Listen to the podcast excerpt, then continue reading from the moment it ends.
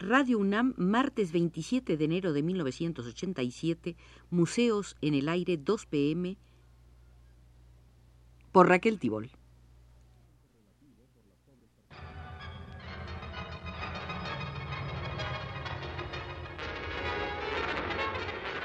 Radio UNAM presenta Museos en el Aire.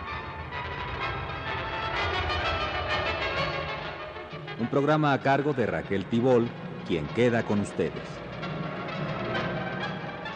En este año, cuando se cumplen 50 de la fundación del Taller de Gráfica Popular, venimos realizando una serie de programas dedicados a la estampa contemporánea en México, Hoy dedicaremos la segunda parte de la gran asamblea gráfica que convoqué en 1954 con miembros de varias agrupaciones gráficas por aquel año en activo.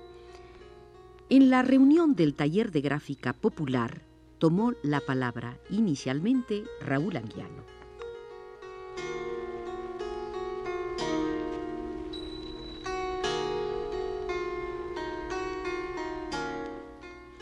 Dijo entonces Raúl Anguiano en contestación a un señalamiento de Fanny Rabel sobre la dedicación de los artistas del taller de gráfica a tareas fuera del taller, decía Anguiano.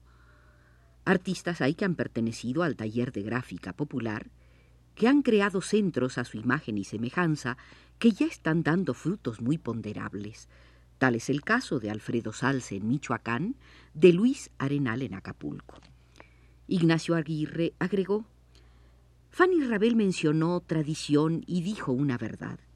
El taller de gráfica popular sigue una tradición gráfica, con la diferencia de que en el siglo pasado los artistas trabajaban aisladamente.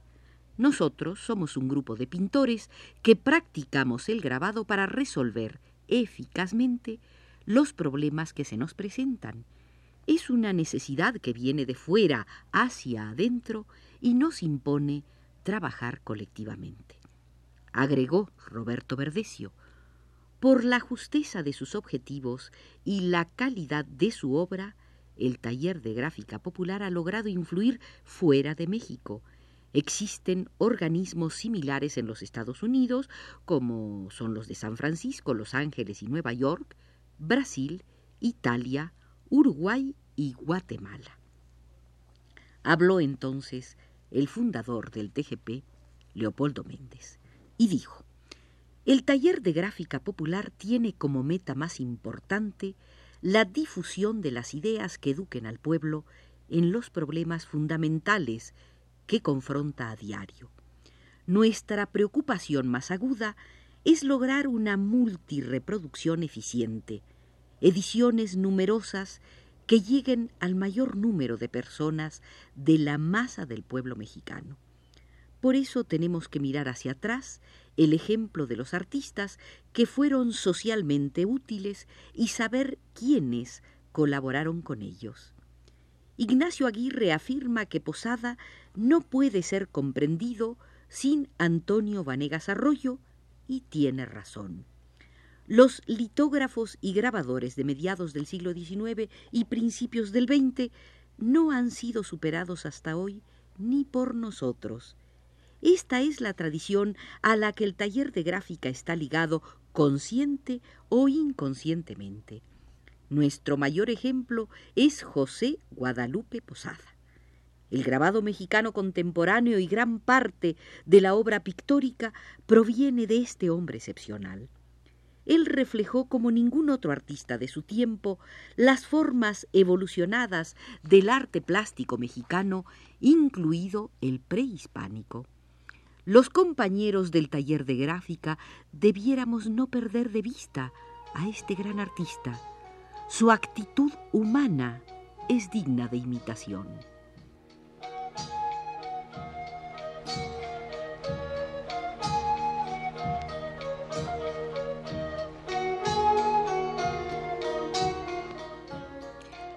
Es necesario repetir anécdotas de su vida, decía Leopoldo Méndez, refiriéndose a Posada, pero sí es oportuno afirmar en nuestra conciencia que él sigue siendo hoy el antecedente más limpio, más fuerte, más mexicano y revolucionario.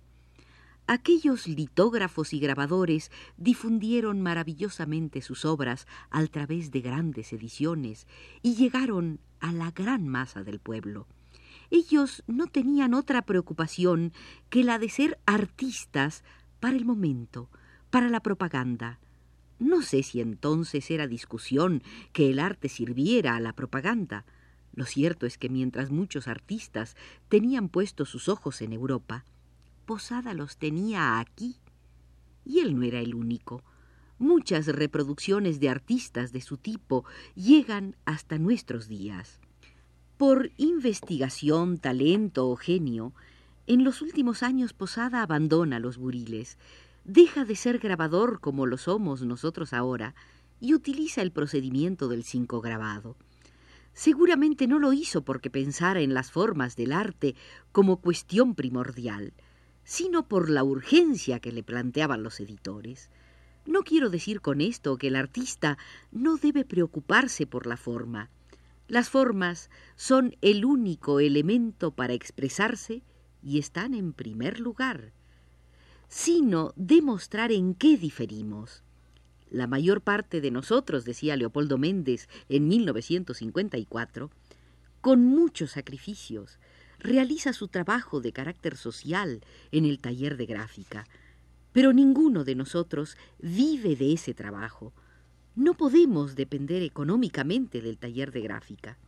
En cambio, Posada, Manilla y otros vivían profesionalmente como artistas grabadores y no tenían ningún otro medio de vida.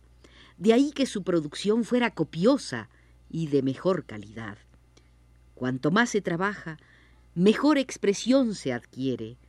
Al primer análisis de nuestras estadísticas, concluiríamos que ningún artista podría vivir con esa producción. Lo importante es que a pesar de que no vivimos del taller de gráfica popular, decía Leopoldo Méndez, lo hemos sostenido sin ninguna subvención, sin ayuda, con el sacrificio de todos nosotros, desde los obreros impresores José Sánchez y María Luisa Plata, hasta los artistas que pudieran ser considerados como los mejores.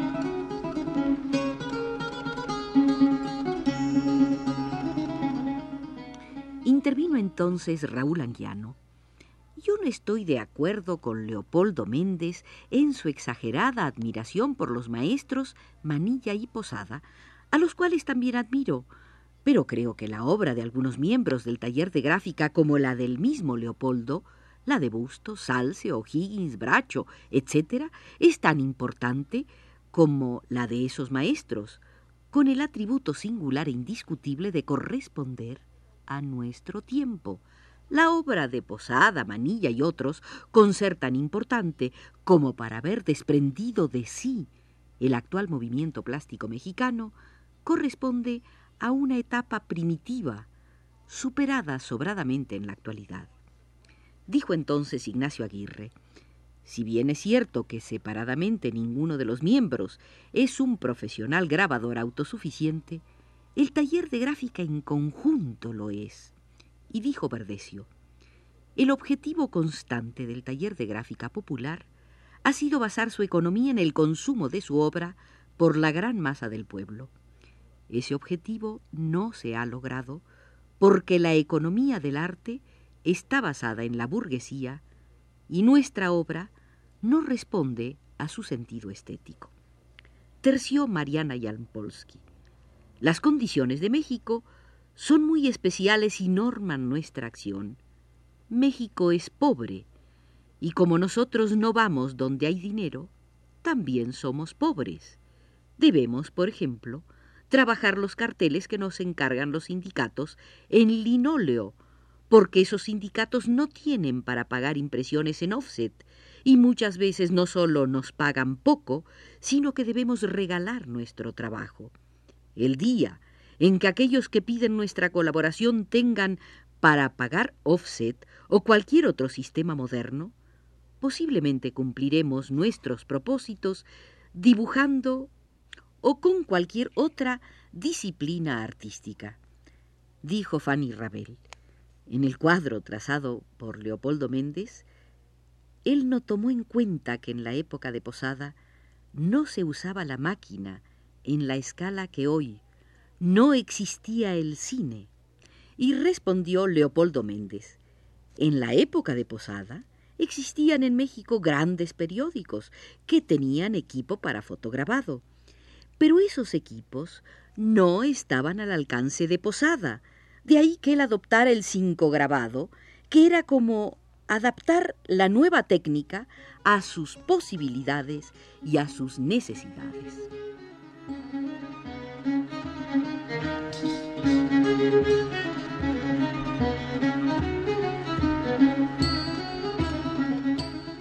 Respondió Fanny Rabel. Hoy día existe la fotografía que ha suplantado al grabado en muchos casos, pero no es esa nuestra polémica. Nosotros trabajamos con los medios que podemos en un arte para el pueblo, dijo Ignacio Aguirre. El deseo de superación es obvio. Lo importante es que el taller de gráfica reacciona y antepone sus elementos más nobles cuando atacan, por ejemplo, la soberanía nacional. En esos casos, ponemos en juego todos los medios de que disponemos. Opinó Óscar Frías. Nosotros no tenemos mayor demanda porque nuestras verdades no se ajustan a las necesidades de aquellas agrupaciones que prefieren el trabajo de artistas que disfracen las cosas, dijo Mariana Jampolsky. El movimiento obrero de México es muy pobre y eso nos limita a nosotros. Agregó Elizabeth Catlett. Nosotros no estamos trabajando para ganar dinero. Nos identificamos con los problemas del pueblo porque son los nuestros. Vemos los problemas como parte del pueblo. No podemos hacer carteles que no sirvan a los intereses de la mayoría. Preferimos quedarnos pobres en lugar de hacer carteles falsos bien pagados, preferimos hacer carteles para los mineros de Nueva Rosita que no nos han pagado. Nuestro problema no es vivir del grabado, sino salvar todos los obstáculos que nos separan del pueblo.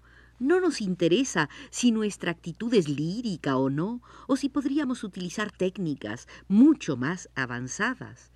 Estamos acordes con cualquier técnica que sirva para dar al pueblo mexicano lo que necesita.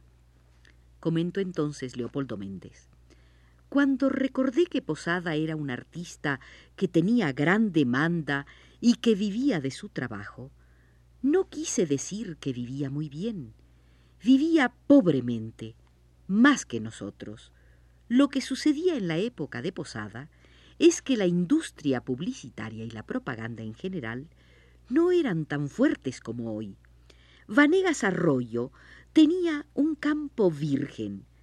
Lo que ocurría es que esos artistas tenían el romanticismo que era y es necesario siempre para dar sin esperar recompensas. Y justamente el taller de gráfica se caracteriza por eso. Individualmente nos sostenemos con lo que logramos vender a quienes gustan o creen en nuestra obra, e invertimos parte de esa ganancia en sostener al taller de gráfica popular. Posada tampoco debió ganar dinero cuando trabajó en el Aguizote, el periódico de oposición a Porfirio Díaz, del que todos sus miembros fueron a dar a la cárcel.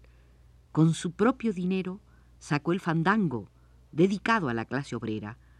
Por eso somos sus discípulos y queremos serlo siempre, a pesar de nuestras deficiencias, no debemos sentirnos avergonzados de lo que hicimos. Ahí están las estadísticas que dan idea del volumen y oportunidad de nuestros trabajos. El que nos califiquen de idealistas nos tiene sin cuidado. Para nosotros es un trabajo diario. No hago una crítica a los compañeros del TGP porque no vivamos de él. Eso sería injusto. También se ha criticado a los compañeros diciendo que la mayor parte de ellos son profesores. Que se enteren los que dicen eso, que Posada también fue profesor. Además, no es denigrante ser maestro. Muchos de nuestro grupo son magníficos maestros de arte, y a pesar de los bajos salarios que perciben, cumplen su tarea a conciencia. Ningún miembro del taller de gráfica, aunque se le considere un gran artista, tiene vergüenza de ser profesor, de ser un maestro de grupo.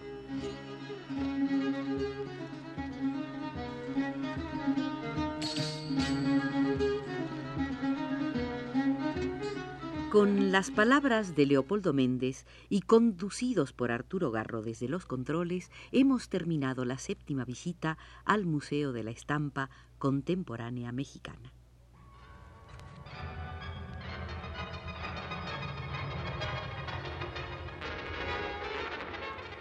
Radio UNAM presentó Museos en el Aire.